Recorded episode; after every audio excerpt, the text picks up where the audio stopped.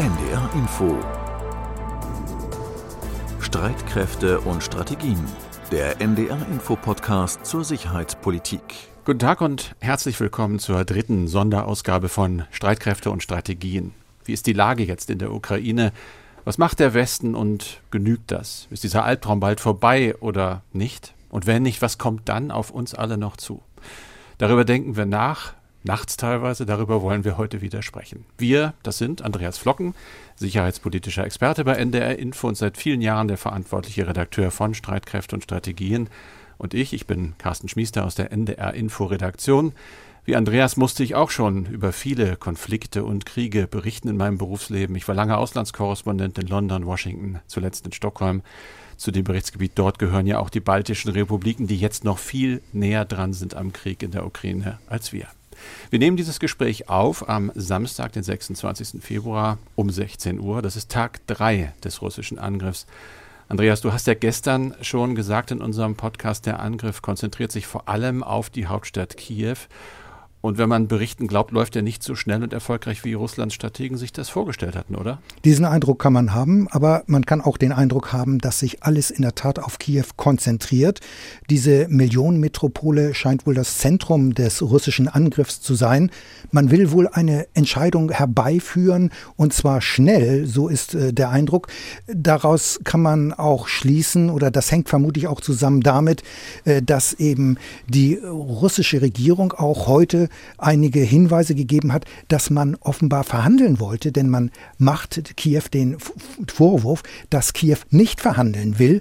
Und das ist doch der Eindruck, dass man offenbar auf russischer Seite äh, sich das alles ein bisschen anders vorgestellt hat. Insbesondere, dass die Entscheidung viel, viel schneller fällt. Die politische Entscheidung auch, dass zum Beispiel eben Kiew einlenkt, aufgibt und möglicherweise dann auch zu Verhandlungen bereit ist. Das ist aber nicht der Fall. Stattdessen ist es ja wohl so, dass immer mehr russische Truppen vor Kiew stehen und versuchen offenbar diese Stadt einzukesseln oder zu umschließen. Die bereiten sich möglicherweise in Kiew drumherum hervor, irgendwie weiter vorzugehen.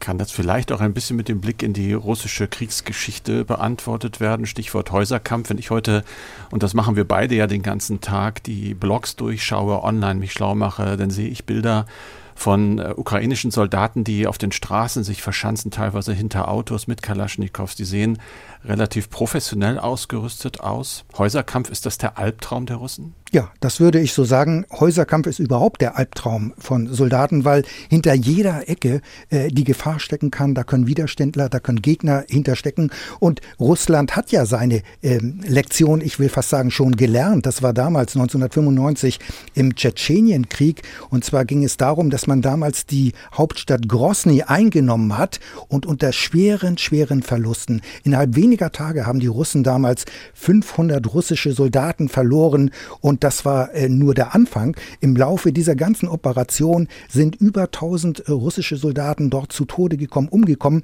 weil sich dort damals tschetschenische Kämpfer versteckt hatten in der Stadt. Man ist reingefahren, insbesondere auch mit gepanzerten Fahrzeugen noch und die konnten sich dann kaum bewegen. Und man muss immer noch sehen, Ortskampf oder auch Häuserkampf, Straßenkampf ist ganz schwierig für Soldaten, weil sie keine Ortskenntnisse haben. Sie kennen das Terrain nicht, aber das kennt, kennt die andere Seite. Insofern würde ich schon sagen, äh, dass die Russen, auch die russischen Truppen, eigentlich die Befürchtung haben oder nach Möglichkeit so ein äh, Häuserkampf überhaupt nicht umsetzen wollten. Wir haben vielleicht eine kleine Ausnahme. Ich erinnere noch daran, dass 2003, das war eine allgemeine Überraschung im Irakkrieg, die Amerikaner mit Panzerspitzen mit Panzern nach Bagdad reingefahren sind. Das war total überraschend, weil der Vorstoß damals so schnell von sich ging. Aber äh, ich habe mir sagen lassen, Bagdad ist auch ganz anders gebaut und die Amerikaner sind mit ihren gepanzerten Kräften auch nicht in die Altstadt reingegangen, weil das viel zu eng war. Aber generell muss ich sagen, Kiew ist nicht Bagdad und von daher äh, würde ich mal annehmen, werden die russischen Streitkräfte möglichst versuchen zu vermeiden, dass es zu einem Orts- und Häuserkampf kommt. Der wäre blutig für Zivilisten, aber auch für die russischen Streitkräfte. Da können Sie also auf eigene schlechte Erfahrungen zurückgreifen äh, und entsprechend reagieren. Etwas anderes ist dieser Krieg ja für Fachleute wie auch den Autoren eines Leitartikels, den ich heute in der New York Times gelesen habe, der gesagt hat, wir waren noch nie da, wo wir jetzt sind und sagt, es ist der erste große Krieg in einer buchstäblich vernetzten Welt bis zu jedem Menschen in der Ukraine. Alle haben Smartphones, die Dokumentation funktioniert, es gibt Bilder, es gibt kurze Videosequenzen und die sind eben auch von Russlands Staatsmedien nicht so zu zensieren, solange man Zugang zum Internet hat, kursieren diese Bilder. Äh, ich habe die Frage einfach an dich und das müssen wir, glaube ich, unseren Hörerinnen und Hörern auch mal sagen. Das sind natürlich Bilder, denen man auch nicht ohne weiteres vertrauen kann. Die Verifikation ist auch in diesem Krieg wieder ein großes Problem, manchmal schwer, oft unmöglich. Wir sagen das immer, aber was sind unsere Hauptquellen? Wie verlässlich sind sie? Ja, man muss sagen, das ist so, dass sie eben nicht sehr verlässlich sind. Man muss da in der Tat vorsichtig sein. Wir haben zwar auch Journalisten vor Ort. Ich sehe zum Beispiel bei CNN sind Journalisten vor Ort. Die berichten aber immer nur ausschnittweise. Das heißt, man kann es schwer einschließen, wie ist das kon konkrete, das volle Lagebild. Das sind nur Ausschnitte einer Situation. Auf Twitter sehen wir auch Ausschnitte. Ich habe auch mit Interesse gesehen, dass es in den sozialen Medien eben Videos gibt von russischen Militärs, die keinen Treibstoff mehr haben, keine Lebensmittel sind, die unter untertitelt und man sieht dann ein, zwei, drei, vier Fahrzeuge, die da stehen, ohne russische Soldaten. Das kann alles sein, denn bei so einer Militäroperation funktioniert nicht alles und vieles läuft schief. Das ist ganz logisch. Oder wir haben die Behauptung auch, dass äh, angeblich 3000 Russen bereits getötet worden sind. Das behauptet das äh, ukrainische Verteidigungsministerium kann ich mir ehrlich gesagt gar nicht vorstellen, äh, denn das wäre in Moskau der Tat dementiert eine, ja auch. Natürlich, ne? in der Tat. Ja, das heißt, es, es ist hier eine Propagandaschlacht, die nebenher mhm. läuft. Aber ich finde, man kann aber auch trotzdem versuchen, sich aus diesen Sachen trotzdem versuchen, versuchen, sage ich immer nur, ein Lagebild äh, zu erstellen, indem man beispielsweise, da würde ich schon eher mal drauf gucken, was die Pentagon-Offiziellen sagen, äh, weil die wiederum auch Satellitenbilder haben und da ist es auch wichtig, dass die weitgehend glaubwürdig sind. Das muss man auch dazu sagen, muss man auch äh, mit Einschränkungen sehen. Und da heißt es zum Beispiel, und das geben wohl die Satellitenbilder her, dass erst ein Drittel der russischen Kräfte dort im Land, in der Ukraine sind. Das heißt, wir hatten vorher immer gehört, dass 150.000 Soldaten bereitstehen für den Angriff. Und wenn bisher nur ein Drittel da sind, heißt das, dass im Augenblick rund 50.000 russische Soldaten im Land sind. Und das kann man auch vielleicht nachvollziehen, dass der Generalstab immer dazu neigt, Reserven zu haben. Und das kann durchaus sein, dass vor dem Hintergrund das Schlimmste oder noch weitere Eskalationsmöglichkeiten auf Seiten der Russen bestehen gibt natürlich der anderen Seite immer auch Zeit, sich vorzubereiten. Wir kommen nachher noch auf Waffenlieferungen an die Ukraine, die angekündigt worden sind. Insofern ist ja eigentlich auch Zeit immer ein entscheidender Faktor bei militärischen Konflikten. Bleiben wir noch mal kurz bei den Videos. Äh, Zelensky, der ukrainische Präsident, hat sich heute wieder in einer Videobotschaft an sein Volk gewandt, hat gesagt, es gibt Fake News, in denen ich angeblich die Armee zur Kapitulation aufrufe. Alles Quatsch, ich bleibe bei uns, wir werden dieses Land verteidigen.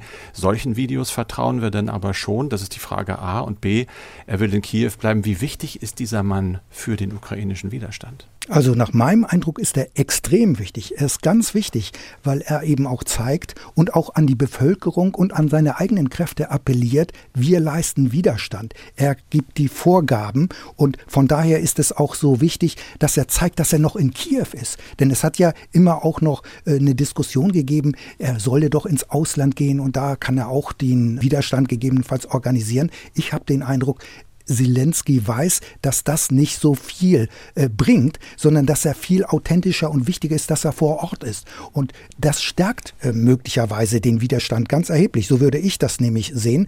Und wenn er dann auch noch zeigt, auf den Videos sieht man das ja, dass er in Kiew ist. Zwar immer ja. nur kurzzeitig, er versteckt sich ja offenbar oder ist mal da und mal da, weil natürlich das auch äh, ein, äh, ein Ziel für die Russen ist. Die versuchen ihn mit Sicherheit auszuschalten, weil die wissen, das ist das Zentrum des Widerstands und möglicherweise möglicherweise ist davon auszugehen, dass die russische Seite versucht, dieses Zentrum auszuschalten, wie natürlich auch Kiew das politische mhm. Zentrum ist. Und wir dürfen ja nicht vergessen, dass das Ziel ist ja letztlich, dass man dem ukrainischen Volk den Willen aufzwingt, den Willen aufzwingt, sozusagen aufzugeben, die Regierung auszutauschen, auszuwechseln, um dann auf diese Weise Putins Sicherheitsgarantien zu bekommen, dass die Ukraine nicht NATO-Mitglied wird. Mhm. Das ist ja das strategische Ziel letztlich.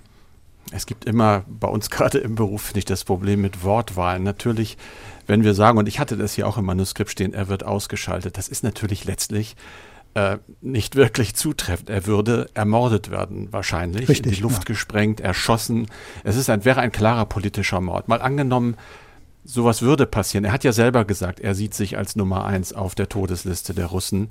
Äh, oder er würde verschwinden, was alle befürchten haben. Würde das den Widerstand brechen oder würde das, das ist natürlich jetzt meine These, mit jedem Auftritt wird er ja zur Ikone dieses Widerstands, Tat, würde es ja. die Leute eher noch mehr motivieren mhm. und sagen, jetzt gehen wir auch für ihn nochmal auf die Straße.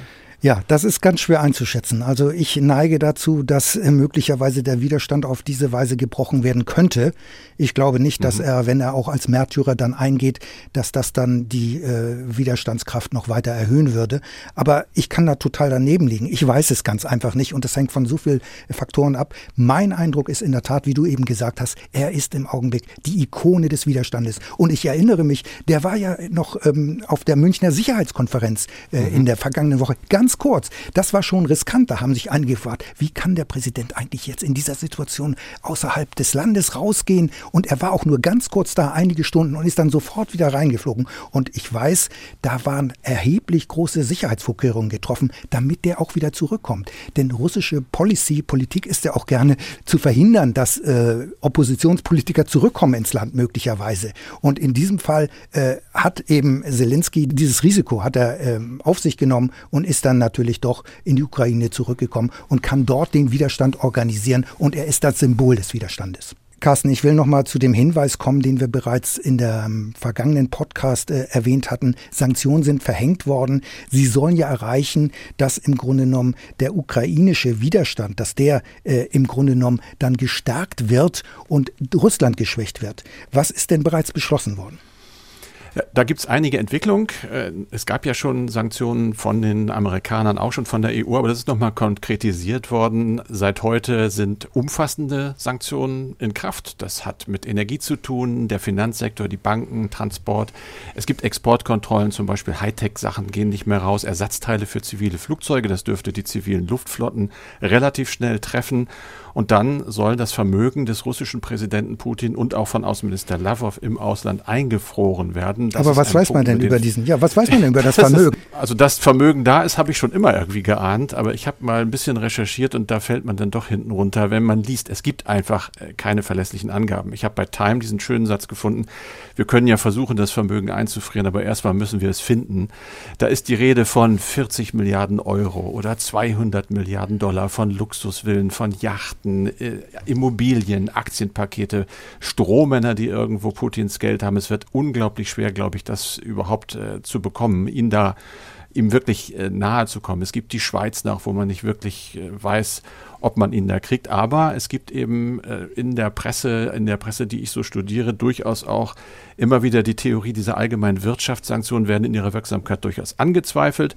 Aber wenn man den Superreichen dieser Welt, und Putin soll angeblich der reichste Russe sein, wenn man denen an ihr Portemonnaie geht, an ihre Villen, an ihr Luxusleben, dann trifft man sie eben doch empfindlich. Und vielleicht, wenn man ihn auch nicht direkt trifft, dann aber doch die Oligarchen in seiner Nähe, die ihm ihren ganzen Reichtum verdanken, die ein unglaublich, ja fast obszönes Luxusleben führen mhm. äh, und die jetzt natürlich dann sehr empfindlich darauf reagieren, wenn sie die Gefahr sehen, dass das für sie oder für ihre Kinder tatsächlich äh, nicht mehr erreichbar sein sollte. Mhm. Und wie sieht es generell mit den Wirkungen von Sanktionen aus? Da ist man ja bisher immer weitgehend skeptisch gewesen, obwohl sich da wohl möglicherweise auch etwas geändert hat. Ich habe das Beispiel Iran ja auch ähm, im vergangenen Podcast mal kurz erwähnt. Richtig, die, aber die, die Machteliten sind da natürlich immer noch äh, dran. Es, das hat dem Land geschadet. Es ist ein bisschen uneinheitlich, wenn man die über die Wirksamkeit liest. Für mich, das war mein Eindruck heute, überwiegen eigentlich die skeptischen Stimmen, die sagen, nein, also wirklich äh, ein, ein Regimewechsel damit zu erzwingen, das ist unglaublich schwierig. Allerdings muss man eben auch sagen, wir bleiben jetzt mal bei unserem aktuellen Beispiel Ukraine, was da in dem Paket drinsteht. Und jetzt nehmen wir mal an, dass der deutsche Widerstand gegen den Ausschluss Russlands von diesem Transaktionssystem SWIFT irgendwann mal nicht mehr aufrechterhalten werden kann, dass dieses angeblich schärfste Schwert auch noch geschwungen wird, äh, dann haben wir Sanktionen in einem Umfang, die es so noch nicht gegeben hat. Auch, und darüber haben wir gestern auch schon gesprochen, mit Sicherheitssanktionen, die du merken wirst, die ich merken werde, die mhm. viele schmerzhaft merken werden. Mhm. Und da bin ich mir nicht mehr so sicher, ob sie nicht doch wirken. Aber eben wenn, dann mit Zeitverzug und tragischerweise eigentlich, glaube ich, auch eher indirekt. Die Oligarchen, die werden salopp gesagt äh, auf den Kaimaninseln immer noch irgendwo ein paar Millionen haben für einen angenehmen Lebensabend. Aber die normale Bevölkerung, die wird natürlich unmittelbar getroffen. Ich lese jetzt schon heute Nachmittag, dass es in Russland vor Geldautomaten erste Schwierigkeiten gibt, dass Leute da versuchen, Geld abzuheben und es gelingt nicht oder nur noch in kleineren Summen. Da scheinen schon erste Probleme aufzutauchen. Aber das sind ja eigentlich die Menschen, das hat ja auch unsere Außenministerin Annalena Baerbock gesagt, und indem sie begründet hat, warum wir noch nicht dafür sind, dass äh, Russland rausfliegt aus SWIFT, die wir eigentlich gar nicht treffen wollen. Denn auf die werden wir angewiesen sein, wenn es um Russland internen Widerstand geht gegen Putin, den es ja offenbar gibt. Demonstrationen haben wir ja gesehen, aber auch die werden natürlich nicht in den nächsten Tagen äh, eine so starke Wucht entwickeln können, dass Putin von seinem Plan, die Ukraine zu demilitarisieren, zu neutralisieren, abgebracht werden kann. Es sind eben mittelfristige Ziele, die sollen mürbe machen. Wir haben darüber geredet, die Oligarchen sind da besonders empfindlich, aber in der aktuellen Situation hilft es nicht. Deshalb wird jetzt und das fällt mir heute auch ganz direkt und immer lauter eigentlich doch über Militärhilfe für die Ukraine gesprochen. Deutschland ist da sehr zurückhaltend, das ist vornehm ausgedrückt. Es sagt einfach nein, machen wir nicht. 5000 Helme, die sind jetzt wohl angekommen. Aber die Niederländer zum Beispiel, ich nenne mal Beispiele, sagen wir, liefern mhm. 200 Luftabwehrraketen an die Ukraine vom Typ Stinger. Damit kann man Hubschrauber abschießen, Jets kann man abschießen. Tschechien hat angekündigt, Waffen und Munition im Wert von mehr als 7 Millionen Euro zu liefern, Maschinengewehre, Sturmgewehre. Das Vereinigte Königreich, also Großbritannien, ist dabei. In den USA werden Rufe lauter, die haben auch schon geliefert. Äh, Rüstungsgüter für mehr als 650 Millionen Dollar. Jetzt allerdings ist die Rede von logistischen Problemen. Was heißt das? Kriegen Sie die Waffen gar nicht mehr ins Land? Also ich würde das schon für realistisch halten. Das sind in der Tat massive Probleme.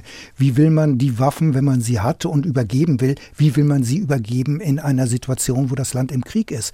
Äh, das sind äh, vielfältige Sachen. Die müssen ja auch an den richtigen Bestimmungsort kommen. Und da ist es äh, im Augenblick vielleicht viel zu spät. Und äh, ähm, hinzu kommt ja auch noch, ähm, wenn es Waffen sind, müssen die ausgepackt, eingewiesen werden müssen, die jeweiligen Soldaten. Das ist alles nicht so einfach, als ob man jetzt äh, eine Handfeuerwaffe in die Hand nimmt. Die müssen an der der richtigen Stelle sein. Also ich denke, äh, das ist kurzfristig, ist das im Augenblick keine Hilfe. Das ist nach außen eine Hilfe.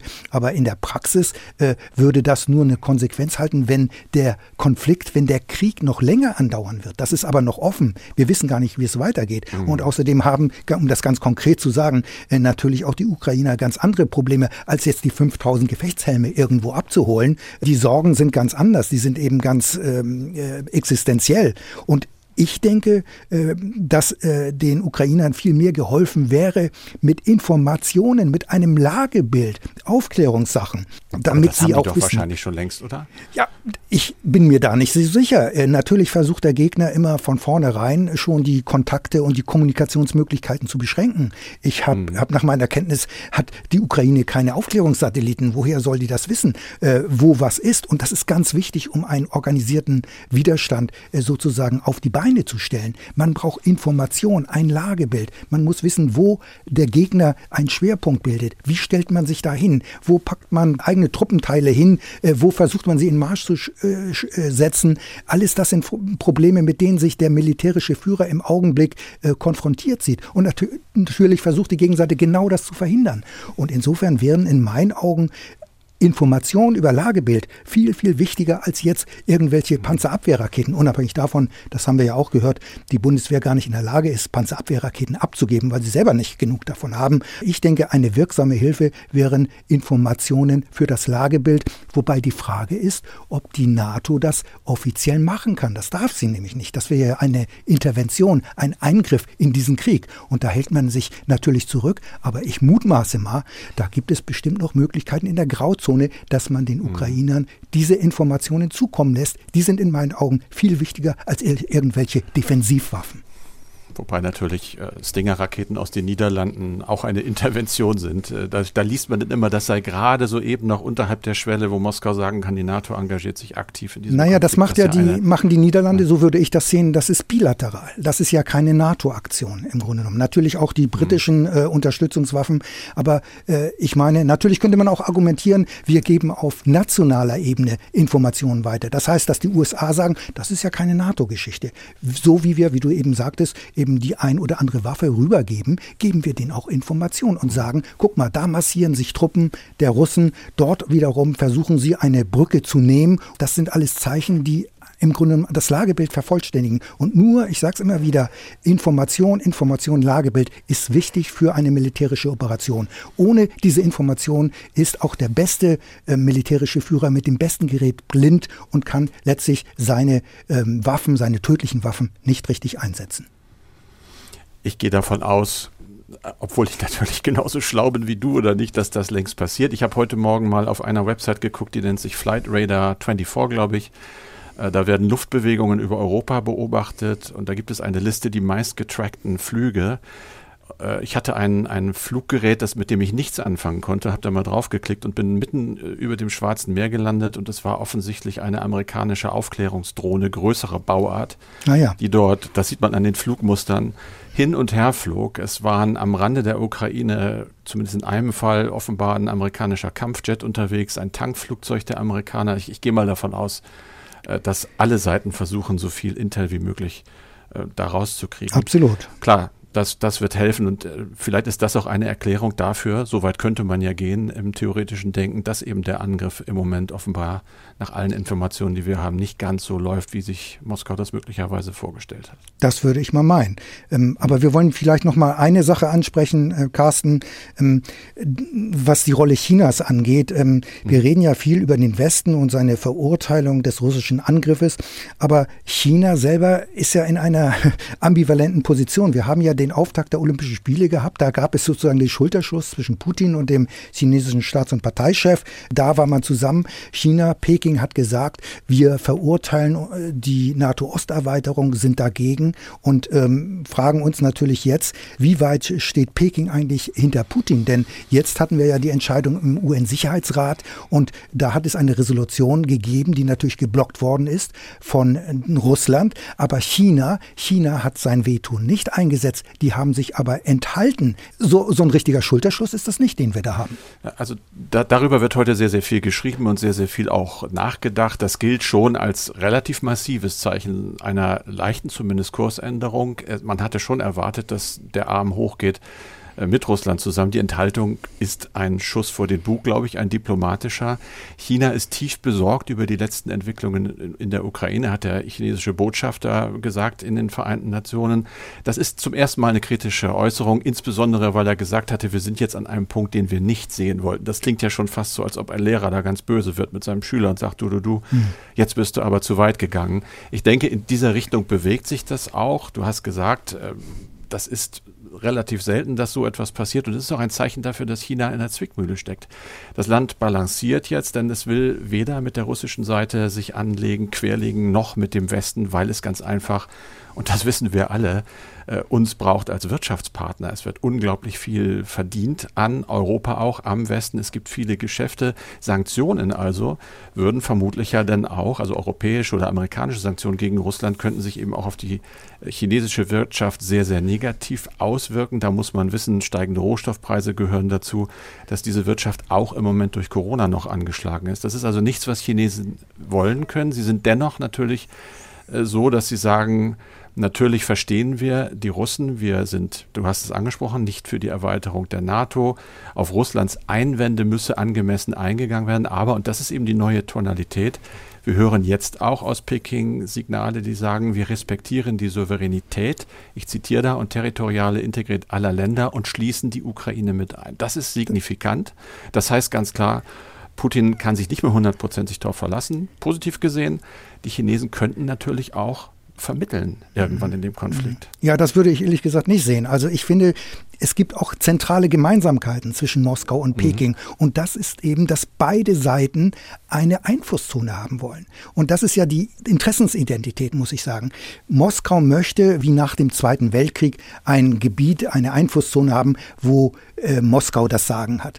China Peking genauso im südchinesischen Meer. Die wollen die Amerikaner da rausdrängen. Da haben wir ja diesen Streit um die Inseln und sehen die Amerikaner äh, gar nicht in dieser Region. Was sucht ihr hier? Und wollen die rausdrängen. Insofern ist das äh, genau der Punkt. Und dann gab es ja diesen Pakt noch, der erst kürzlich geschlossen worden ist. Das ist ein eindeutig, so würde ich das sehen, ein Pakt gegen China, also zwischen den Vereinigten Königreich, USA und Australien. AUKUS genannt dieser Pakt. Das ging mit diesem U-Boot-Deal äh, zusammen, äh, was von China genauso äh, wahrgenommen wird. Das ist Eindämmungspolitik, so wird das in Peking wahrgenommen. Und von daher ist die Interessensidentität schon groß. Und es gibt ja auch, oder hat auch bisher schon seit Jahren auch immer wieder gemeinsame russisch-chinesische Manöver gegeben. Das heißt, hier gibt es eine Interessensidentität. Aber du hast recht, natürlich ist bei China auch noch dominant die wirtschaftlichen Interessen. Es ist nur, dass man es das, ist ja. die Wirtschaft. Das ja, Regime natürlich. hängt davon ab, dass der Mittelstand in China prosperiert.